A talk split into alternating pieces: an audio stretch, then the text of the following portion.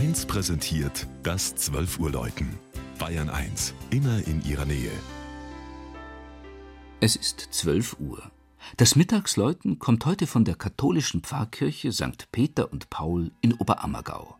Regina Fahndal über eine herausragende Kirche mit einem ihr angemessenen Geläut.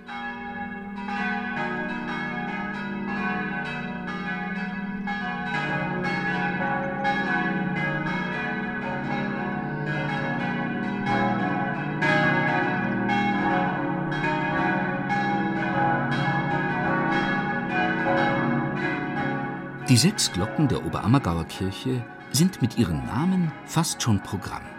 Die größte und mit 2160 Kilogramm schwerste heißt nach den Kirchenpatronen St. Peter und Paul und huldigt Christus dem König. Die nächst leichtere ehrt die Gottesmutter Maria und St. Lukas, den Patron der Künstler, im Holzschnitzerdorf schier unerlässlich. Zwei weitere Glocken sind den Heiligen Michael und Josef gewidmet und haben im Passionsspielort als Patrone der Sterbenden eine Bedeutung. St. Florian schadet bei Feuersgefahr nie und die letzte, die kleinste Glocke, erinnert mit ihrem Namen an den Wundertäter Gregor und an den pestheiligen Rochus. Das Pestjahr 1633 mit seinen 80 Opfern war schließlich der Anlass für das feierliche Gelöbnis der Oberammergauer regelmäßig ein Passionsspiel aufzuführen, wenn sie vom schwarzen Tod befreit würden.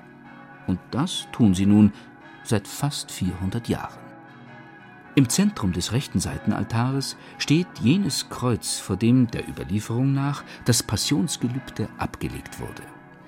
Doch wer die Rokoko-Kirche betritt, ist erst einmal überwältigt von ihrer Pracht. Kein Wunder, haben doch hier nur absolute Meister des Fachs Hand angelegt. Baumeister war der geniale Josef Schmutzer aus Wesserbrunn, der mit seinem Sohn auch den üppigen Stuck mit seinen Blatt- und Blütengirlanden auf zartrosa Grund schuf. Für die großen Fresken mit dem Martyrium der Kirchenpatrone Peter und Paul und das Hochaltarbild war der nicht minder geniale Matthäus Günther zuständig.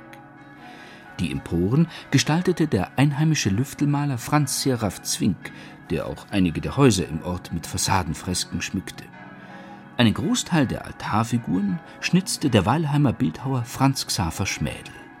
Ein wahres is Who der barocken Künstlerszene in Bayern.